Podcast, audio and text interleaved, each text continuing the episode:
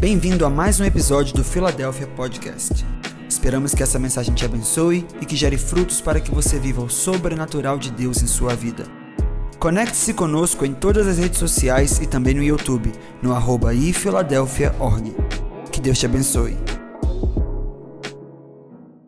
Nós estamos é, nesse mês de família e eu tenho uma palavra para compartilhar ao seu coração, então abra sua Bíblia em Josué capítulo 24, versículo 14. Amém? Quero ir direto ao ponto nessa manhã para aproveitar o nosso tempo. Josué capítulo 24, versículo 14.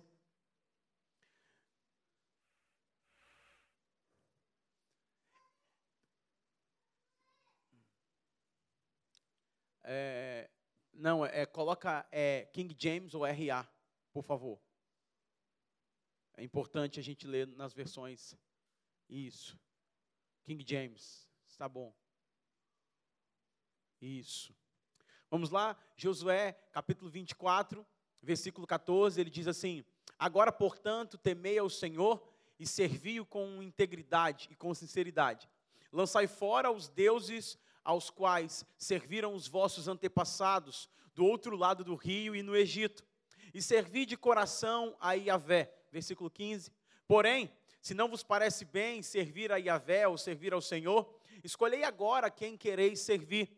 Se as divindades às quais serviram vossos antepassados, além do rio Eufrates, na terra da Mesopotâmia, ou os deuses dos amorreus, cuja terra é agora habitais.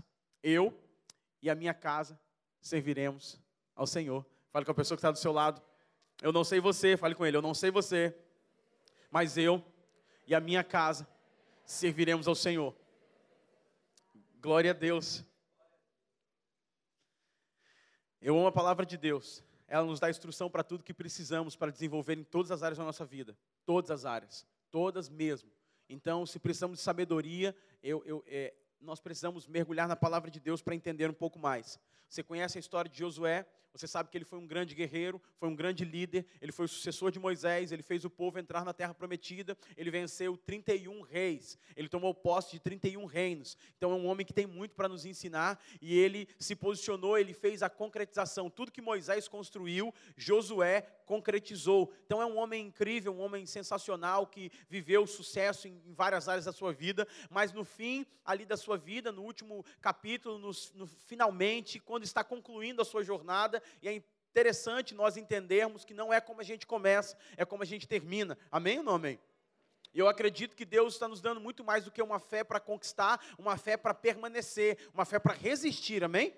Então, existem situações na nossa vida que nós precisamos resistir, precisamos permanecer, não podemos sair do nosso lugar de posicionamento. Como família, nós não podemos sair do nosso lugar, do nosso posto de vigia. Como pais, não podemos sair do nosso lugar de paternidade. Como maridos, como esposos, não podemos sair desse lugar. Então, Deus está nos dando não uma fé só para conquistar, não só uma fé emocional, para vibrar e ser emocional durante o culto, mas uma fé para resistir. Amém? Uma fé para permanecer no lugar que Deus te colocou. Eu não sei você, mas eu estou com meu coração esses dias como Abacuque. Eu vou ficar aqui, eu vou subir na torre de vigia até que o Senhor me responda, até que a situação mude, até que alguma coisa aconteça. Eu não sei você, mas olhando o cenário da família na sociedade, estamos diante de um contexto de desconstrução, de valores invertidos, de cenas a cada dia mais tristes quando falamos sobre família. Mas eu não sei você, eu vou subir na torre de vigia vigia, eu vou orar e vou buscar ao Senhor até que alguma coisa aconteça, amém?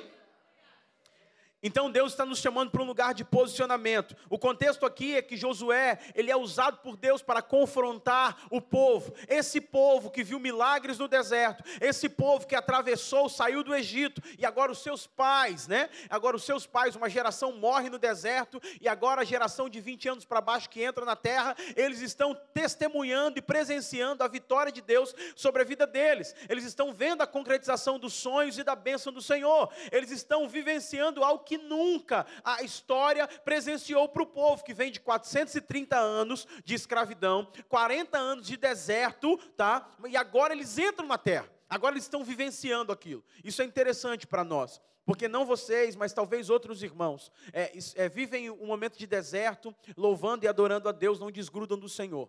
Entram no lugar da conquista e pedem ajuda a Deus para derrubar os seus gigantes. Mas quando chega no melhor momento da história, muitos se esquecem de Deus. Muitos esquecem do Senhor na tua família. E aí, o que Josué está chamando o povo aqui, numa reunião solene, ele está chamando o povo para lembrar de algumas coisas. E aí você vê, é, é, é, é primeiro que ele fala assim: é, se não parece bem para vocês, né? Ele fala assim: temei ao Senhor e servi ao Senhor com sinceridade. Então ele chama aos, aos, aos filhos de Israel, aos os hebreus, para servir a Deus com sinceridade. É interessante que a palavra sinceridade, ela vem de uma, de uma raiz etimológica, né? Que a história conta que antigamente, quando as pessoas iam comprar vasos de barro, não sei se você conhece essa história, mas vale a pena repetir. Iam comprar vasos de barro. É, eles perguntaram assim, quando iam comprar vasos de barro. Eles falaram bem assim: é, o vendedor perguntava assim: você quer um vaso com cera ou um vaso sem cera? Os vasos com cera eram os vasos que tinham rachaduras, e a cera era usada para encobrir aquelas rachaduras. Logo, esse vaso não poderia ser exposto a calor, ou talvez a, a recipientes ou a conteúdos dentro dele que poderia danificar ali, porque ia expor o vazamento. Então, você quer um vaso com cera ou um vaso sem cera? E aí, o vaso sem cera era aquele vaso que não tinha nenhuma rachadura. Então, é interessante colocar aqui a palavra sinceridade, daí que vem a palavra sinceridade. Um vaso sem cera, um vaso sincero, um vaso sem rachaduras. Servir ao Senhor com sinceridade. Eu não sei você, eu quero ser um vaso sincero diante do Senhor. Eu quero que Ele cure, Ele restaure, Ele refaça as minhas rachaduras. Então, diante da geração da estética, nós colocamos muitas ceras em áreas de nossas vidas. Fale com o irmão que está do seu lado, não coloque cera. Porque o Senhor é o oleiro e nós somos o barro. Então ele precisa fazer de novo em algumas áreas de nossas vidas, é melhor do que sustentar uma aparência daquilo que nós estamos vivendo para permanecer e prevalecer diante do status quo. Então nós muitas vezes preferimos é, mostrar que está tudo bem do que resolver aquilo que não está bem. Quem confessa fraqueza não vai confessar pecado.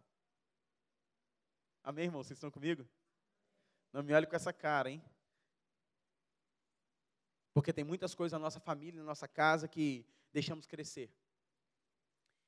Porque não somos sinceros. Muitas coisas fazemos vista grossa. Muitas coisas colocamos panos quentes. Muitas coisas não queremos encarar. Ainda mais se viemos de uma família onde a cultura familiar é de virar a esquina e não resolver os problemas. Ainda mais quando vemos de uma cultura, de um padrão, de uma mentalidade onde deixa que melhora, o tempo cura. Josué está chamando o povo a um lugar de responsabilidade e eu também nessa manhã chamo vocês, família Filadélfia, para um lugar de responsabilidade. Vamos servir ao Senhor com sinceridade. Vamos nos expor ao fogo dele para que ele tire toda a cera que há em nós e revele as rachaduras que precisam ser restauradas na nossa vida. Porque não adianta nada você deixar a cera e se expor a situações que você não pode suportar. Não há nada, não há nada é, pior do que chegar no lugar do, do futuro de Deus para nós e não estarmos preparados para isso.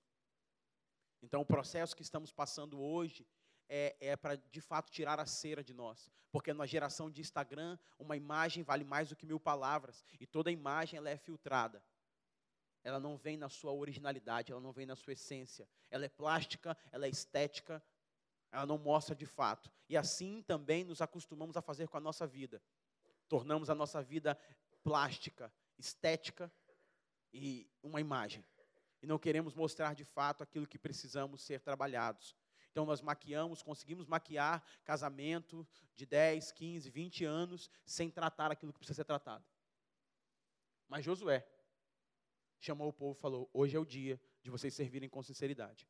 Hoje é o dia de vocês avaliarem dentro, porque não adianta sucesso no trabalho, não adianta sucesso na carreira, não adianta sucesso nos negócios, não adianta sucesso, popularidade, se não houver sucesso dentro de casa. E sabemos que sucesso é ser bem-sucedido, é estar no lugar que Deus nos colocou. Então, nessa manhã, é, nesse primeiro parte do texto, ele está falando servir com sinceridade e com verdade. E muitas vezes, para chegar no lugar de sinceridade e verdade, temos que fazer aquilo que de fato Josué falou: lance para fora, ou coloque para fora, os deuses nos quais serviram os vossos pais. Lance para fora é, a idolatria. E aí, a, a W. Tozer diz que idolatria é todo sentimento, pensamento que coloca Deus no lugar abaixo daquilo que Ele é. Então, precisamos colocar Deus no lugar. E aqui entra um outro conceito. É, quando Deus está falando sobre servir, eu e minha casa serviremos ao Senhor. É muito bonito quando estamos cantando a canção, né? Eu e minha casa. Mas fazer isso na prática é um desafio. Fazer isso na prática vai custar tudo de nós. Fazer isso na prática vai, primeiro, é, mostrar a nossa sinceridade e a nossa vulnerabilidade. Fazer isso na prática vai fazer com que é, tenhamos que visitar a caixa das lembranças do nosso passado e ver os padrões, comportamento, pensamento, atitude e também modelo espiritual no qual nossos pais seguiram. Então ele está falando, deixe para trás o que está impedindo vocês de servirem ao Senhor com integridade. Aqui nós vamos para um lugar de renúncia, aqui nós vamos para um lugar de entrega, aqui nós vamos para um lugar de avaliação. O que, que está me impedindo de servir a Deus com interesse de coração, com sinceridade? O que está me impedindo de viver para minha família, para minha casa, aquilo que Ele tem para mim? Irmãos, eu estou falando desde gestão de tempo, desde quando eu invisto meu dinheiro, até a, a, devoção e o testemunho que eu dou para os meus filhos dentro da minha casa. Então ele está falando de ídolos aqui, e nós achamos que ídolos é só imagens de pedra, de bronze, de barro. Não, ídolos podem ser relacionamentos errados, sentimentos, a maneira que eu, que eu lidou com o dinheiro, a maneira que eu lidou é, com a relação com a igreja, sirvo nos ministérios, isso pode ser um ídolo. E a maneira que eu estou lidando com isso está me impedindo de servir, a minha, a, eu e minha casa servimos a Deus. Então, por que nós, nós, primeiro maquiamos, primeiro nós, nós fingimos estar tudo bem? Quantas vezes você senta com uma pessoa, com um casal, e pergunta à esposa: está tudo bem? Não, é, com o marido, está tudo bem? Está tudo ótimo. O Flamengo ganhou ontem, está tudo bem. E você pergunta à esposa, ela fala: tem tempo para ouvir, pastor, realmente? Porque estamos maquiando a nossa realidade. Então nós precisamos, e, e, e, aí temos que quebrar esse paradigma de achar que igreja é lugar de gente perfeita. Igreja não é lugar de gente perfeita. Igreja é lugar de encontrar o perfeito, que é o Cristo, e Ele nos aperfeiçoa a sua imagem e a semelhança. Então, vulnerabilidade de mostrar para Deus aquilo que não conseguimos resolver para que Ele possa resolver. Amém, irmãos? Dá um sorriso para o irmão que está do seu lado. Fale, o clima está tenso, mas vai melhorar.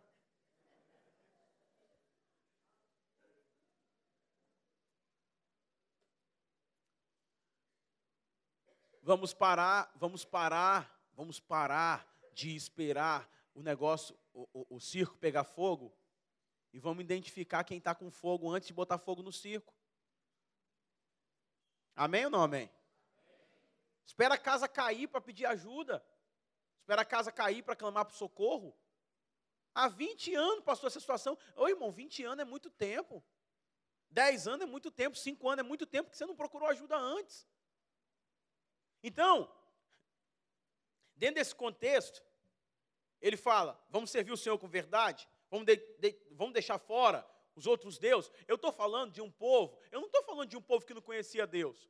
Eu não estou falando de um povo que não viu milagre. Eu não estou falando de um povo, de uma geração que não foi influenciada pelos milagres de Deus. Não. Eu estou falando do povo que Deus tirou do cativeiro, que eles viram Faraó, os pais viram Faraó, ser afogado juntamente com seus exércitos, viu as pragas do Egito. Vamos, fazer uma leitura. Viram os milagres do deserto junto com seus pais. Os pais viram os milagres do Egito, o livramento. Os filhos viram agora, junto com seus pais, viram o deserto. Mas agora só os filhos estão vivenciando aquilo ali. Está falando de gerações. E a pergunta que, que, que não quer calar é: é, será que a vida que vivo hoje com Cristo inspira os meus filhos a viverem também? Será que a maneira que trato minha esposa, a maneira que trato a minha casa, está inspirando os meus filhos a se conectarem a Jesus ou está distanciando eles de Deus? Então, é, nós não podemos ter um evangelho religioso, de todos nós irmos para cá no domingo, botarmos a nossa melhor roupa, nosso melhor perfume e, e fingir que nada aconteceu. mas o culto de domingo à noite, domingo de manhã, ele tem que afetar o resto da sua semana. Amém, irmãos? Amém? Posso ser seu pastor nessa manhã? Então nós precisamos trazer aplicabilidade para o Evangelho. Então, nós precisamos é, fazer aquelas coisas que sabemos que precisamos fazer, mas muitas vezes fugimos dela. Dá trabalho. Ou oh, como dá trabalho. Mas é, é, é, não é o melhor caminho, é o único caminho. Hum. Eu gosto desse silêncio. Porém, se vos parece mal aos vossos olhos servir ao Senhor, olha o que, que Josué identifica. Josué identifica que a percepção que os filhos de Israel têm de servir a Deus não é uma coisa boa. Josué identifica que a percepção, como eles estão enxergando o servir a Deus é algo pesaroso. Mas você fala assim para mim, jamais, pastor, falaria que isso é pesado. Mas como que testemunhamos isso dentro da nossa casa? É a história que eu sei que não acontece aqui, eu só estou contando para te deixar mais leve na mensagem. É a história da menininha que é, chega perto da esposa do pastor e fica olhando para ela e ela fica perguntando, cima embaixo, cima embaixo, e a esposa do pastor fala assim: O que está acontecendo? Não é porque eu estou procurando. Procurando o quê? É porque minha mãe falou que você é duas caras.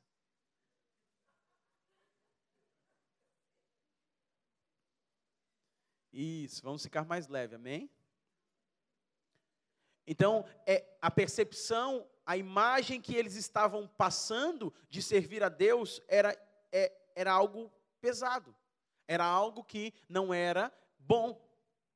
Então, Josué falou assim: escolham quem vocês querem servir, porque na prática mesmo, tudo começa onde? Em casa. Então, na prática mesmo, lá na casa de vocês, vocês estão dizendo para os seus filhos, para a sua geração, que não é bom servir a Deus, que é cansativo, que é pesado e que não é, não é, não é prazeroso. Eu fico pensando o que vai ser a geração dos nossos filhos, né? Então, eu fico pensando daqui a 10 anos como vai ser a igreja. Daqui a 10 anos, como vai ser a perspectiva da igreja? Como vai ser é, é, o relacionamento que as pessoas terão com a igreja? Por quê?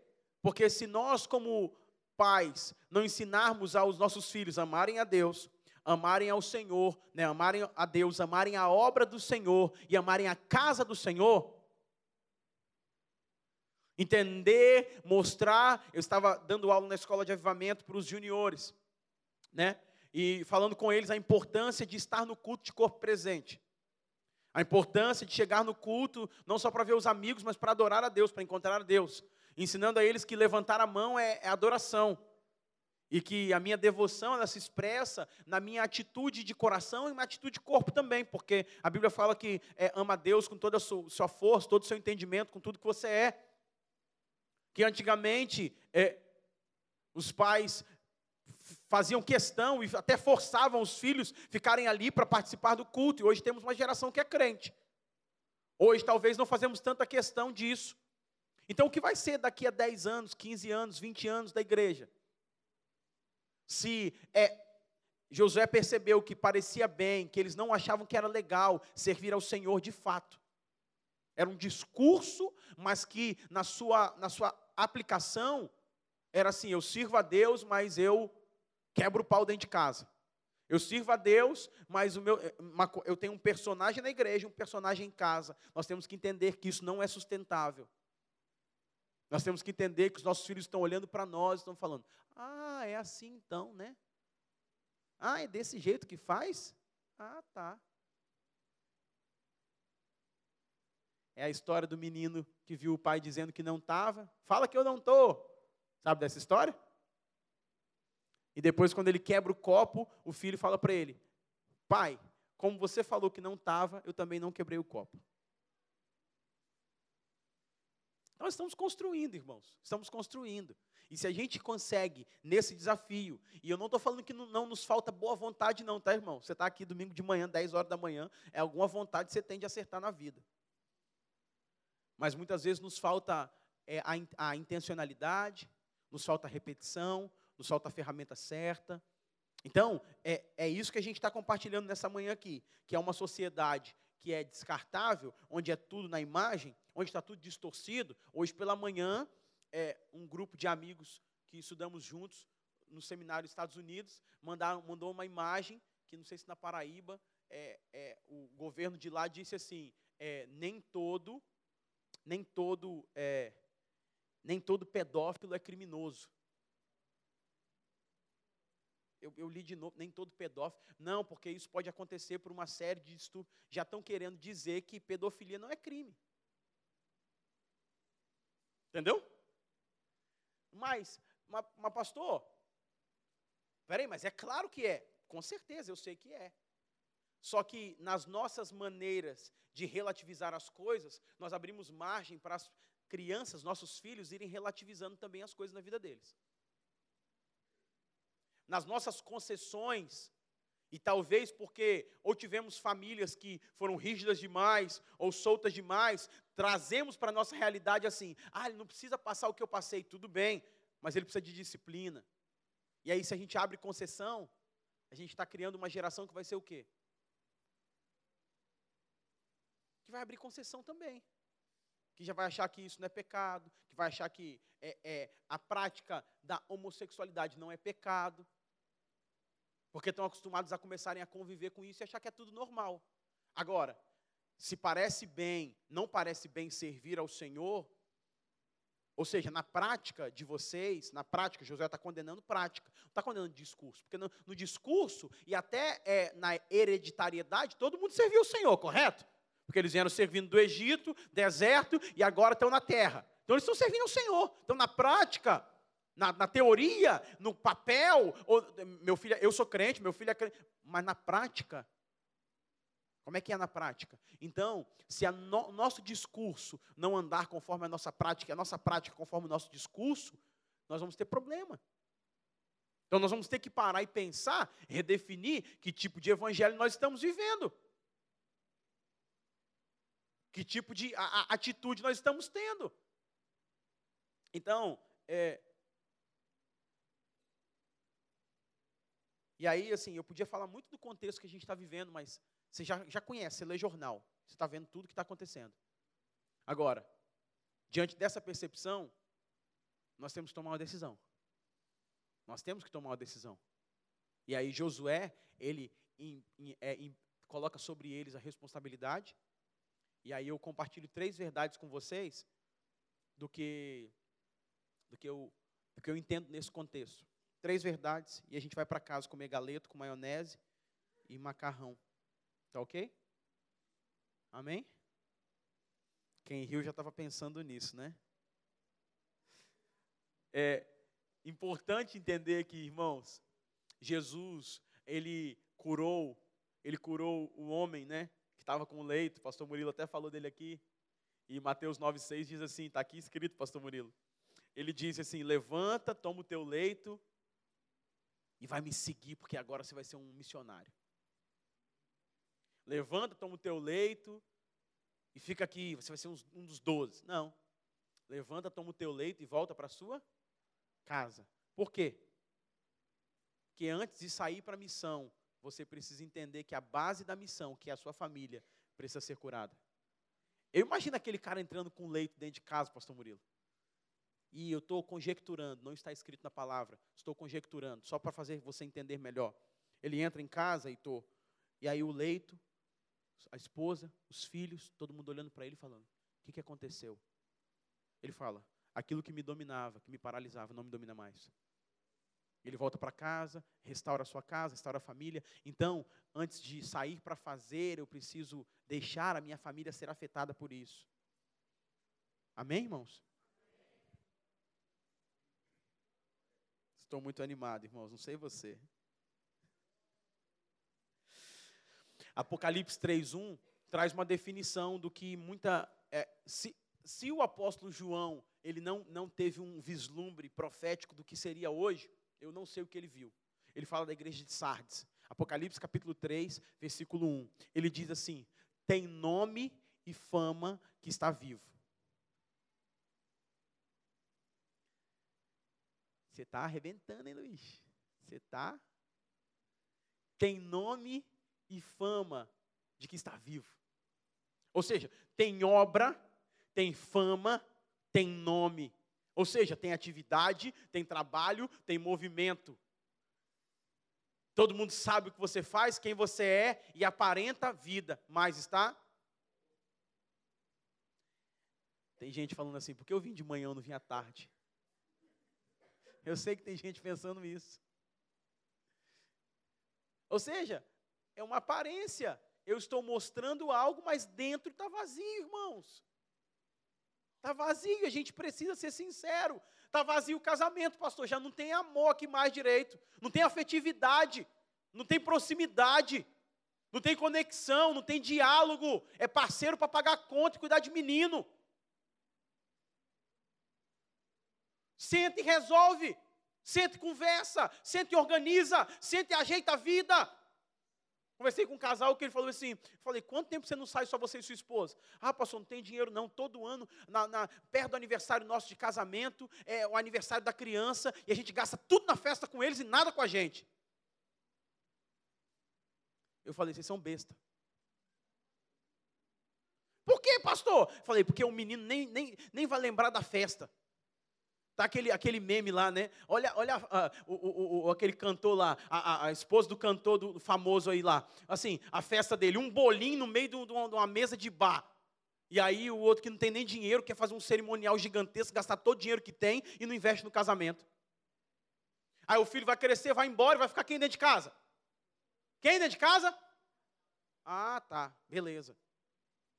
Aí eu falei, então, ah, seu casamento está assim porque você não investe mais no seu casamento. Você está gastando todo o seu dinheiro com seu filho e não investindo no seu casamento. Mas não para para conversar. Espera o, o, o, barraco desabou, não tem aquele louvor? Fala que o barraco desabou.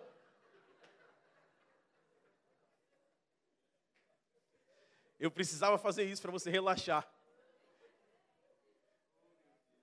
Precisava fazer isso para você relaxar.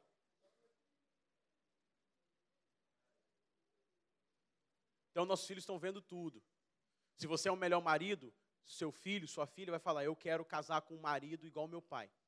E aí, se você for um bom marido, olha, olha, gente, olha isso. Se você é um bom marido, tá? Você vai criar um modelo para você que tem filhos meninos, como eu. Você vai criar um modelo de referencial de homem para que eles, eles queiram ser como você.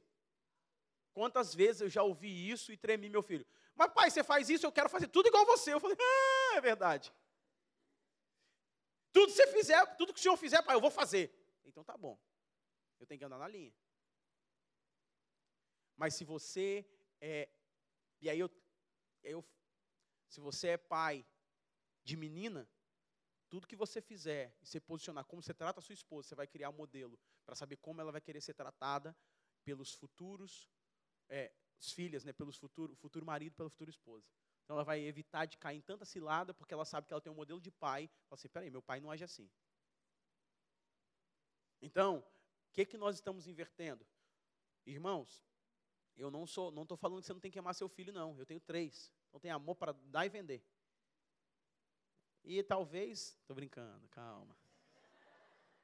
Você fica rindo, mas você não anima para ter mais. Fala, vai, pastor, vai, tenta menininha, tenta. Mas você não tentou. Você parou, né? Misericórdia, pastor. Até me perdi, tá vendo o que eu estou falando? O que eu estou falando? Amo meus filhos, sensacional. Mas eu sei que eu preciso amar mais a minha esposa do que os meus filhos. Então, que se eu fizer isso, eu estou criando padrão de prioridade de como as coisas funcionam. Então, se eu faço isso, eu estou ensinando para ele como amar a futura esposa dele.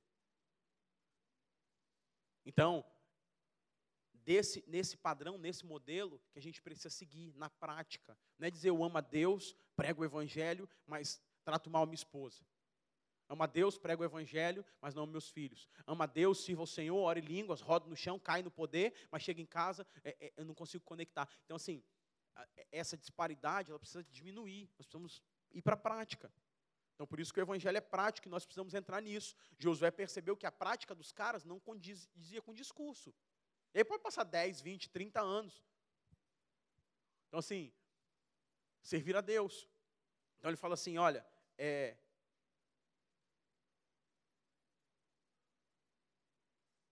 Deixa eu passar aqui que está quase na hora do galeto. A gente está pensando, irmãos, é rapidinho aqui, super aleatório a minha cabeça, né? A gente está pensando em colocar o culto meia horinha mais cedo. O que, que vocês acham? Amém ou não amém? Amém? Fazer uma assembleia aqui. É, os presentes que estão de acordo, levante a mão. Glória a Deus. Tá, nove e meia, tá bom? Nove e meia? Nove e meia tá bom, né? Nove? Vocês acordam cedo assim no domingo? Se eu mudar o culto para nove horas e ficar aqui sozinho, toda vez que você chegar, eu vou ficar igual aqueles pastor amargurado. Porque eu comecei o culto e não tem ninguém. Não, faz isso não, irmão.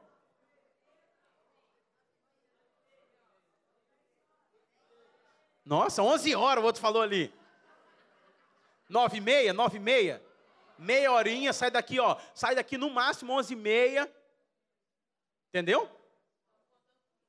Não, é só, é só, ó, chega no horário, irmãos, então. Vamos fazer um acordo aqui nós. Dá tempo de comprar um galeto tranquilo. A sogra fazer, né? Ei, Jesus, Deus abençoe as sogras. Nesse momento que estão preparando o almoço dos genros. Aleluia. Oh, glória. Liga para sua sogra e fala: O pastor falou de você hoje. Falou que você é uma bênção na minha vida e está preparando o meu almoço. Então, é, vamos lá. Tá vendo? Você ficou mais leve agora. Posso continuar. É, então, o que podemos aprender com Josué? Primeiro, assuma a responsabilidade da sua casa. Não importa a circunstância, não importa o que está acontecendo, assuma a responsabilidade da sua casa. Abra um parênteses para os homens aqui, amém? Amém, homens? Eva come do fruto primeiro, correto? Deus chamou quem para prestar conta? Adão que, que quer dizer isso? Quer dizer que não importa o que aconteça na sua casa, a culpa sempre é sua. Homens, amém? Eu não ouvi. Eu não ouvi. Se você teve a oportunidade de, de, de sentar comigo para um aconselhamento de casais, é a minha primeira palavra. Sempre começa com o homem. Está tudo indo bem na casa? O homem. Está tudo indo mal na casa? A culpa é do homem. Por quê? Porque ele é o líder. Ele é o cabeça da casa. As evangélicas feministas, elas ficam assim. Expulso agora, irmãos. Tem alguma evangélica feminista, que são dois nomes que não combinam, tá, irmãos? Evangélico e feminista não combina. Nem evangélico com machista, né? Porque a Bíblia fala que homem de verdade é aquele que dá a vida pela sua igreja. E Jesus deu a vida pela igreja e o marido dá a vida pela esposa. Então, as solteiras que estão aqui, não aceitem menos do que isso. Amém? Eu vou falar semana que vem de família com a pastora Paula, nós dois vamos sentar aqui, vamos conversar sobre isso. Mas é responsabilidade. Assuma a responsabilidade da sua casa.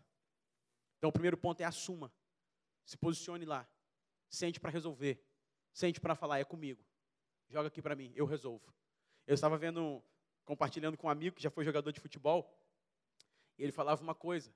Ele falava que quando Romário estava em campo, entrava em campo, não ele olhava para o cara mais é, inseguro e ele falava bem assim: se der tudo errado, pode jogar para mim.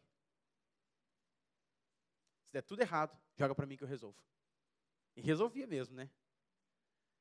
Eu acho que falta, assim, não aqui na igreja, claro, é óbvio. Mas falta muito homem nas suas casas dizer assim: se der tudo errado, joga para mim que eu resolvo. Pode fazer, se der errado, para o filho. Pode fazer, que se você não fizer, der errado, papai está aqui e ele te ajuda. É o marido dizer para a esposa: pode ir, que eu pago a conta. Pode fazer, que eu tô.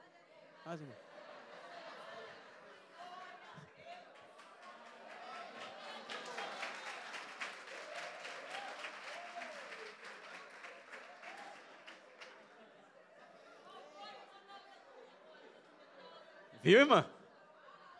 Mistura a glória com aleluia que dá certo. Mas, é, irmãos, é, é o posicionamento. Posicionamento de um homem dentro da sua casa. Eu amo o Salmo 128. Decore o Salmo 128, irmãos.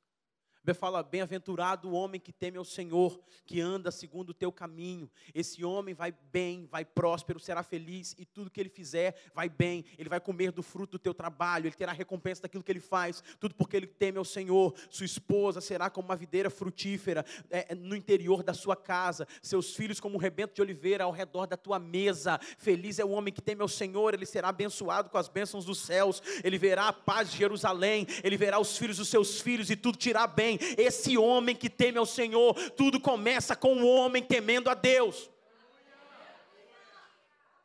Enquanto os homens, claro que não aqui, eu estou falando, eu estou pregando porque está no meu sermão.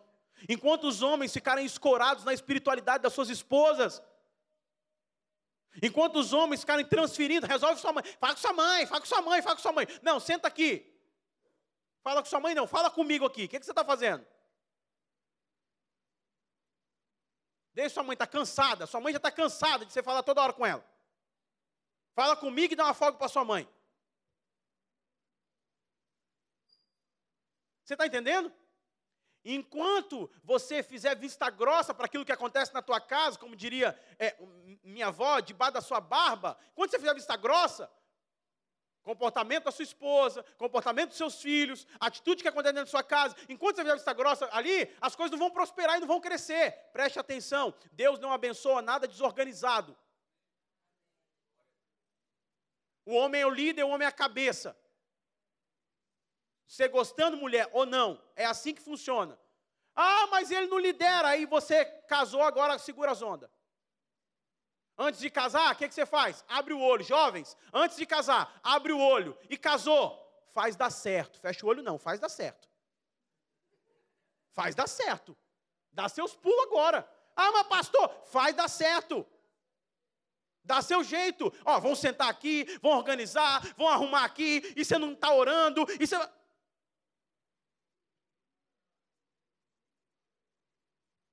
Adão estava no Éden, tranquilo despreocupado. Aí Deus falou: não é bom que o homem fique só. Ele está muito descansado. Vou botar uma mulher na vida dele. Para quê? Para ela dar uma pressão na vida dele para ele poder acordar. O que, que a mulher faz, gente? Ela bota pressão. Amor, isso aqui tá, não está funcionando, a criança está não sei o quê, isso aqui não sei o quê. Aí você fala, caramba, ela é intercessora, ela, tá, ela é a vigilante, ela está olhando as coisas que estão acontecendo, ela está passando a demanda, falando, resolve! E o cara vai, ah, meu Deus, tem que resolver. Então é assim que funciona. Então assim, ele falou: Eu e a minha casa vamos servir ao Senhor. Ah, mas não quero, não tem que querer. Está no meu teto, está debaixo da minha casa, vai ficar aqui até você ter seu dinheiro para sair e fazer o que você quer fazer. Ah, mas a psicologia moderna, a psicologia moderna aqui para ela. É, é a psicologia moderna, psicologia moderna, psicologia moderna, a gente está criando reizinhos egoístas que estão batendo na cara dos pais. Ontem mesmo eu chamei meu, um dos meus filhos para conversar. Ele respondeu à mãe dele, falei: a próxima vez que você fizer isso, eu te quebro. Com a vara da justiça. Que está na Bíblia. Que antes dela ser sua mãe, ela é minha esposa. Eu vou te ensinar agora como que trata sua mãe aqui dentro de casa. Aí pedi a comida japonesa para ela, que ela gosta. Aí falou, vou comer? Você não vai comer não, que é da sua mãe. Aí o Daniel chegou para mim e falou bem assim, pegou a Bíblia e falou, pai, pai, o que foi? Onde é que está aquela parte aqui que diz que divide, tem que dividir? E eu falei assim: onde é que está aquela parte que diz que você tem que obedecer? Mas ele superou. Eu me poquei para não rir daquilo. Mas enfim, por quê? Porque se gente, o homem, o líder da casa, ele coloca autoridade e limite. Quando inverte o papel, as mulheres ficam cansadas, sobrecarregadas, sugadas, estressadas irritadas. nervosas, quase possessas.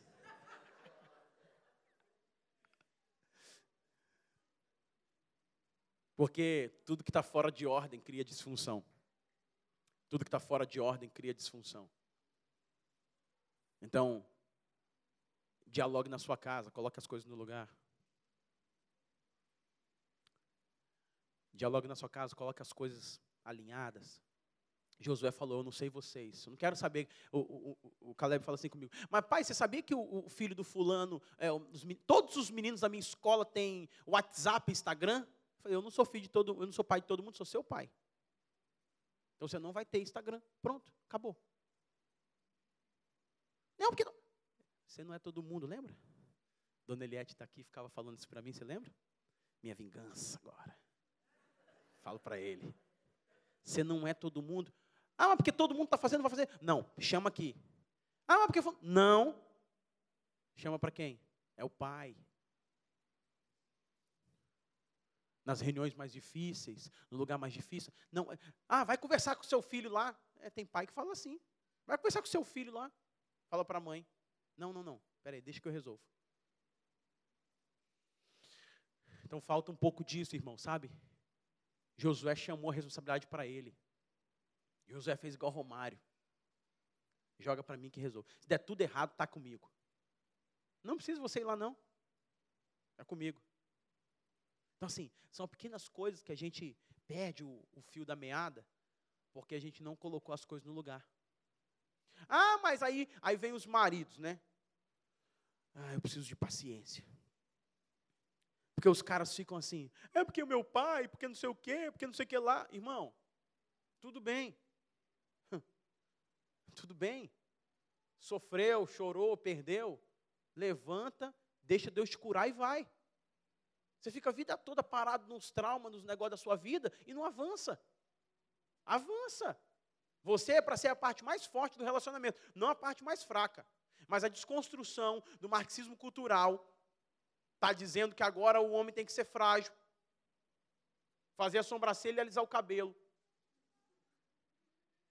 E aí eu estava vendo, tava vendo um, podcast da mulher falando assim: não pensa não, meninas, que esse homem que alisa o cabelo, que. Deixa para lá. Não pensa que é esse cara que se tiver uma guerra vai lutar por você, não. Não pensa que é esse cara que vai lutar por você. E aí agora já o pessoal já está querendo me cancelar. Mas eu estou pregando a palavra de Deus, estou nem aí. Então assim, é, gente, não é porque está tudo está é, tá tão terrível hoje falar da palavra, pregar a verdade, que está tão desconstruído que falar a verdade se tornou errado. Falar que ser homem é, é, é perigoso. Então a gente tem que retomar o lugar de posição na sociedade. A gente tem que retomar o lugar de posicionamento na sociedade. Então, um dia Caleb bateu no menino na escola e mandaram me chamar. Mas ele bateu no menino protegendo uma menina. Certo ou errado? certo. Por quê? Porque ele está protegendo, irmãos. Homem foi criado para proteger. Homem foi criado para parar a violência. Homem foi criado para botar limite e autoridade. Está batendo numa mulher, é o sexo frágil, tem que proteger. Agora você fala, não briga, deixa bater, não bate. Aí ele cresce, aí na hora que a sogra vier para cima da, da mulher dele, ele não vai nem defender. Porque ele não tem hombridade para se posicionar no lugar que ele tem que se posicionar. Estão comigo? Amém ou não amém? Vocês estão com uma cara, irmãos, é hilário ver isso aqui. Podia fazer um vídeo da cara de vocês para ver durante a semana, para poder ficar lembrando dessa pregação. A gente não está formando mais, irmãos. A gente não está formando mais as pessoas para a vida. A gente está tá fugindo de tudo, de todos. E a gente não está formando mais. Assuma a responsabilidade da sua casa. Se posicione. Compre brigas pela tua casa. Compre brigas pelos teus filhos. Mas não é, é, é dizendo que é, é, eles são reizinhos, não, não, não, é protegendo eles desse mundo. É dizendo, aqui não, ele, ele tomou a decisão certa. Aqui não, ele é o princípio. Aqui não. Então, assim, então podia contar de dezenas de histórias aqui que a gente teve que comprar briga por causa do Caleb, comprar briga por causa. Do... Mas por quê? Porque a sociedade quer impor. Ele tem que ser assim. Mas quem tem que dizer, quem tem que formar os nossos filhos somos nós. Pelo princípio da palavra de Deus. E desenvolver aquilo que realmente Deus tem que fazer. Então, assim, mas tudo começa quando o homem se posiciona dentro de casa. Então, mas quando o homem não se posiciona, aí, aí bagunça. Aí cansa, aí estressa, aí é tudo. Então,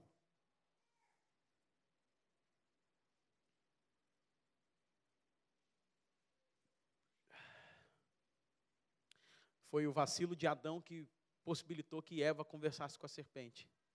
E isso que fez mudar dentro da cabeça dela que ela poderia comer do fruto que não era permitido. Ou seja, foi a desproteção do homem à sua casa que fez a serpente acessar o seu lar.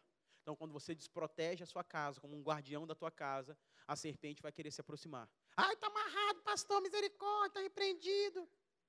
Não adianta você repreender e não agir. Você é o guardião, você está na porta da tua casa, está guardando. Amém? Segunda coisa, senso de propósito e missão, tá? Então, precisamos trazer um senso de propósito para nossa casa. Nossa casa precisa ter um propósito, nossa família precisa ter um propósito. Nossos filhos precisam ter um propósito.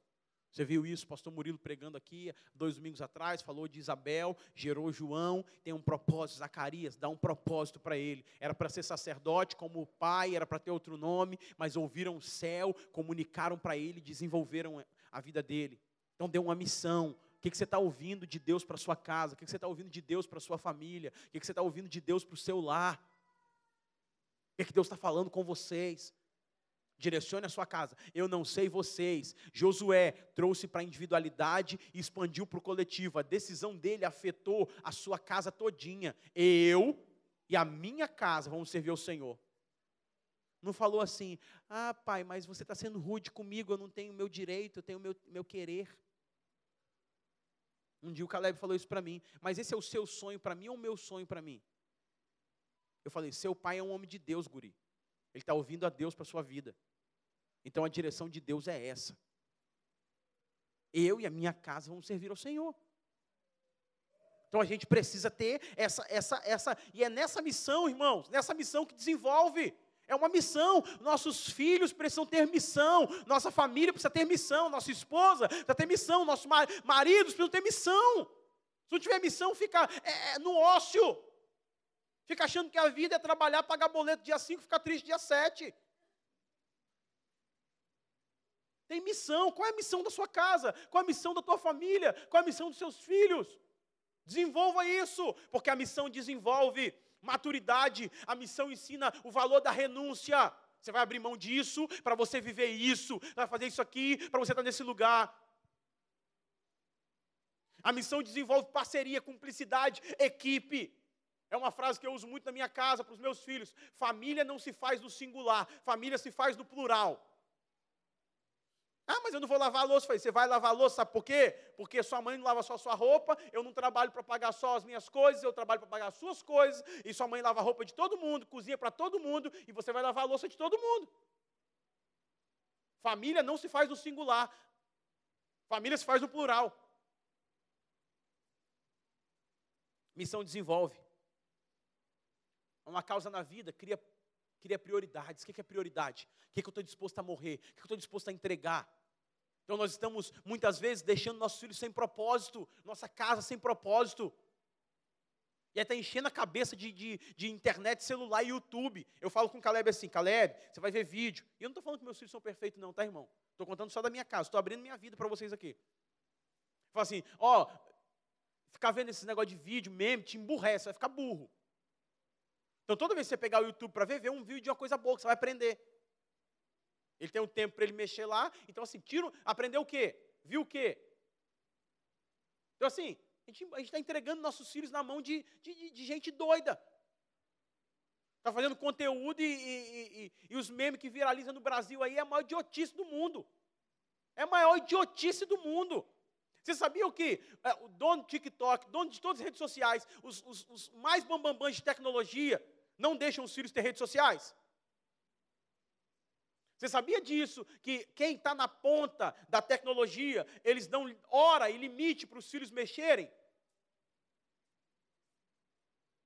Porque eles sabem o que estraga. Você sabia que na, na China, é, o conteúdo de TikTok, a maioria do conteúdo de TikTok é proibido?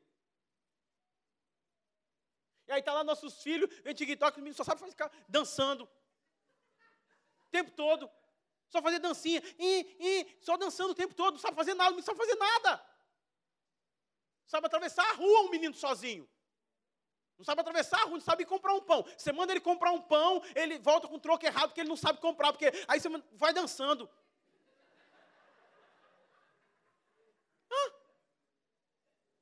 Mas não, meu filho está dentro de casa, o mundo está mal, pastor, os pedófilos, não sei o quê. Aí está tá dentro de casa bestalhado.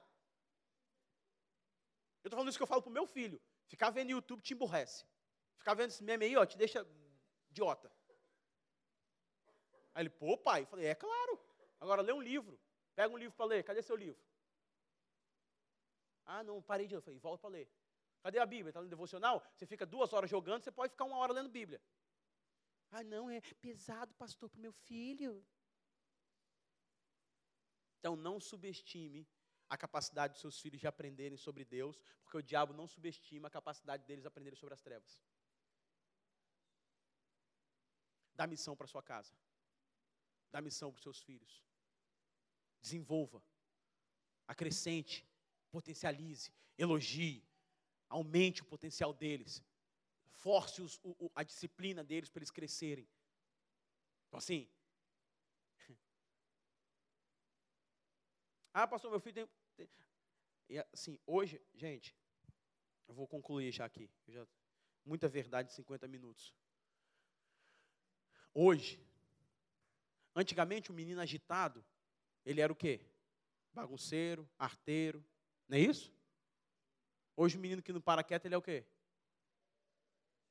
hiperativo, TDAH. Aí o que, que os médicos fazem? Não estou falando aqui, presta atenção que eu estou falando com você. Estou fazendo uma análise social, sociológica, tá? Falando isso aqui. Eu era da pá virado, minha mãe está aqui e não me deixa mentir.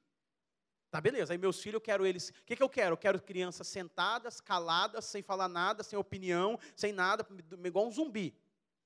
É isso que eu vejo que alguns pais querem. Aí, toda criança assim, manda para o médico para tomar remédio. Aí dopa a criança, porque é mais fácil. É, é, tem gente da educação aqui, que tá, tem gente da educação aqui, ó, um monte de professor aqui, pode falar se eu estiver errado. Aí dopa a criança, aí a criança consegue ficar zen para ele viver a vida dele. E aí é muito mais fácil, irmão. Não estou falando que eu, não, eu sou contra psicologia, estudo disso, não sou contra, muito pelo contrário, mas eu estou dizendo que virou um caminho mais fácil virou um caminho mais tranquilo para a gente poder criar os nossos filhos. Virou um caminho. Nossa líder de criança está fazendo aqui agora uma especialização para identificar esses, esses, esses sintomas, né? TDAH, esses déficits, tudo, porque nós queremos servir melhor. Nós queremos servir melhor. Mas, biblicamente falando, não posso te falar é, não posso te falar é, na área de psicologia, de formação, que não tenho isso, mas minha área é teologia, minha área é Bíblia. Mas, biblicamente falando, tem filhos que foram curados pela atitude dos pais. Jesus falou assim: Ah, o menino está endemoniado? Peraí, pai, vem cá. Ministrou o pai e o filho foi curado. Só que nós não queremos ser tocados nisso, porque toca na nossa estrutura. Estão comigo? Amém ou não amém? Amém, amém ou não amém? Posso continuar sendo pastor? Estou quase concluindo. Então, ser tocado. Irmão, quando Caleb era agitadão, cansei de levar em médico para ouvir relatório, para ouvir. Doutor Ulisses, eu lembro que uma vez, o Caleb, é, ah, porque o menino, o menino não sei o que, o menino não sei o que lá, o menino não sei o que lá, sentei numa reunião, pedagogo, diretora, não sei quem, psicopedagogo, sentando tudo falando, eu falei, beleza.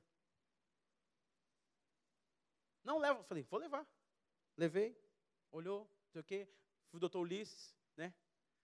Caleb respondeu com quatro anos. Caleb fez é, é, a entrevista, a consulta com o doutor Ulisses respondendo em inglês. Aí ele falou assim, Diego, Esse menino aqui, ele não tem não. Mas se você não para, aí só que, só que, irmão, foi energia, irmão. Foi energia. Quem, quem me conhece há mais tempo sabe, energia. Caleb chegou no, mas era, tinha trabalho para mim. Era eu que tinha que parar, era eu que tinha que sentar, era eu que tinha que desenvolver, era eu que tinha que dar atenção. E eu estou falando aqui como pastor, não estou falando como profissional da saúde. Está entendendo o que eu estou falando? Amém ou não amém? Amém? Então tá bom, beleza. Não vai distorcer o que eu estou falando aqui depois. Era, era energia que eu que tinha que investir. Era coisa que eu que tinha que parar minha rotina familiar. Era coisa que eu que tinha que reaver dentro de mim para eu poder curar minha casa e parar e desenvolver. O meu cresceu. Hoje as pessoas falam: Nossa, o Caleb é um gentleman. O Caleb é não sei o quê. O Caleb é não sei o que lá. É, mas eu tive que parar lá. Se eu fosse na cabeça de todo mundo, eu ia tacar remédio na cabeça dele. Ah, uma coisa é você ter um laudo, uma coisa é você ter uma. Tudo bem. Só que a tendência natural da nossa geração, tanto que os níveis de remédio que as adolescentes estão tomando hoje, sem prescrição médica, porque estão comprando, estão vendo, é, é, é enorme. Na época de Dona Iva, minha avó, é arteiro, pega o cinto, conversava, não tinha tanta pedagogia para isso. Mas tá, deu certo, pô. Deu certo, criou 10, adotou mais 4, está lá com 90 anos lá. Mas você, você entende o que eu estou falando? Que a perspectiva geracional de cuidar de filho mudou? Mudou. Então, assim, hoje tudo tem um curso no Hotmart, mas a vida não é um curso no Hotmart, não, irmão. A vida é viver. E tem horas que você tem que viver, você tem que parar e, e se desenvolver ali. Então, com, então, assim. Só uma leitura das percepções que eu tenho tido na geração. Não é de você, é da geração que a gente está vivendo. Então, tem coisas que eu tenho que parar. Talvez o milagre está dentro da minha casa. E eu tenho que parar a minha rotina. Ah, eu quero filho, eu quero. Olha só, vou acabar agora, prometo. Eu quero filho calmo, né? Aí como é que é a minha vida? Chego, ei, tá atrasado para se arrumar, vai se arruma, come, come, come, a gente está atrasado.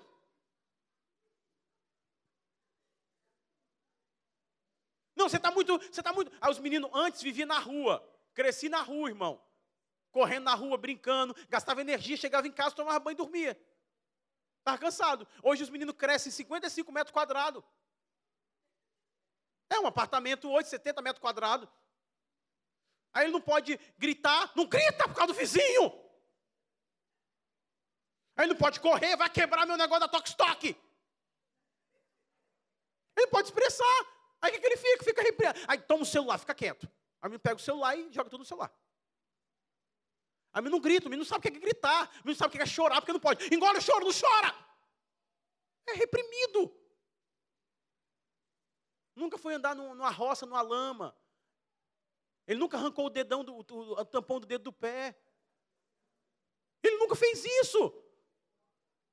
Ele não caiu e soube que, que tem que cair mesmo, levanta, vamos embora. Mas hoje, onde cai, ai meu Deus do céu, leva no médico, faz exame.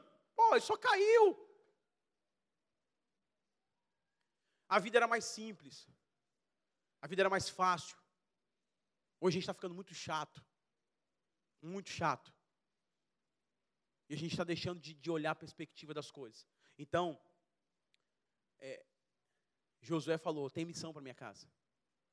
Então, depois de as experiências com os filhos, com o casamento, com tudo, não é muita, claro, mas eu pude ver que cada filho Deus trouxe com uma perspectiva diferente para tratar a nossa vida. Porque aquilo que Deus não usou sua família para te tratar, Ele usou seu casamento. Oxe, como, pastor? Você não sabe. E aquilo que Ele não usou o casamento, Ele está usando seus filhos. E aí tem uma dinâmica. O Caleb é acelerado. Aí o Dan é devagar. O Dan, Dan, vamos, ele. Já vou, pai. Gente, eu estou contando aqui, me expondo, mas não chega para os meninos e faz isso não, tá? Fala com eles não, tá? Só uma dica, né? É devagar. Filho, vamos? Espera aí, pai, eu tenho que me arrumar. Tá bom. Você quer que eu bote o croques, ou a sandália ou o tênis? Na minha cabeça eu falo assim, eu quero que você coloque qualquer coisa, que eu tenho que sair. Era para você estar tá colocado já. Só que eu não sei o que você estava fazendo, que você estava trabalhando muito, que você não colocou o que tinha que colocar. Mas, mas eu aprendi. Que se eu fosse trombar nesse aspecto do temperamento do meu filho, eu ia matar ele, ia passar por cima dele. Então eu tive que falar, filho, pode escolher.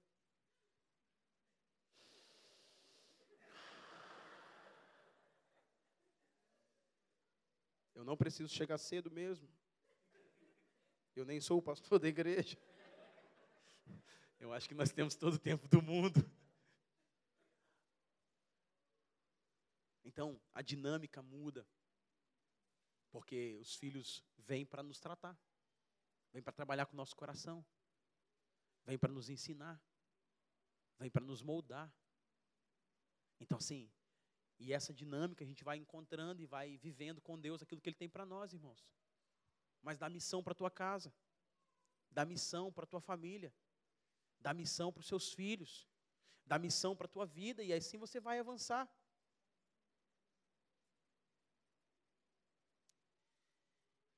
E para nós orarmos, uma boa hora para o time de adoração vir. Josué estava dizendo: Eu não sei vocês, mas eu e minha casa serviremos ao Senhor. Ele estava dizendo: não importa se lá o pau está pegando lá fora, o negócio está pegando fogo lá fora. Não importa se o governo mudou, não importa se agora é, é não sei, não importa o que está acontecendo lá fora. Eu quero dizer para vocês da minha casa, nós vamos permanecer. Então não importa se mil está caindo do meu lado, dez mil à direita, eu não seria atingido, eu permaneço. Então, família é construir um ambiente mais forte dentro do que fora. Então, quando eu construo isso nessa perspectiva de família, então as circunstâncias estão acontecendo lá fora, mas eu aqui dentro, eu aqui dentro, junto com a minha casa, estou fazendo disso o nosso lar.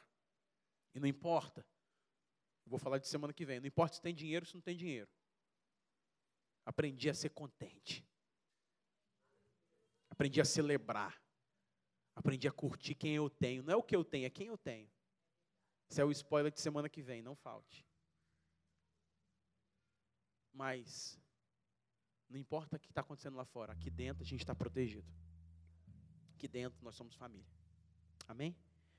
Com a sua cabeça diante de Deus. Querido Deus, obrigado pela oportunidade que temos de ouvir e falar sobre família, Pai. Obrigado porque o Senhor nos ensina. Obrigado porque o Senhor tem ministrado os nossos corações.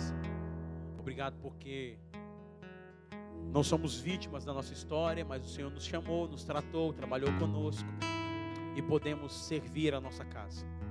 Eu e a minha casa serviremos ao Senhor. É assim que saímos aqui nessa manhã. Entendemos que tudo começa em casa. E essa mensagem não foi para acusar, mas foi para nos chamar para um lugar de responsabilidade, Pai. Foi para um lugar de resposta. E se nos ofendeu é porque precisamos de mudança.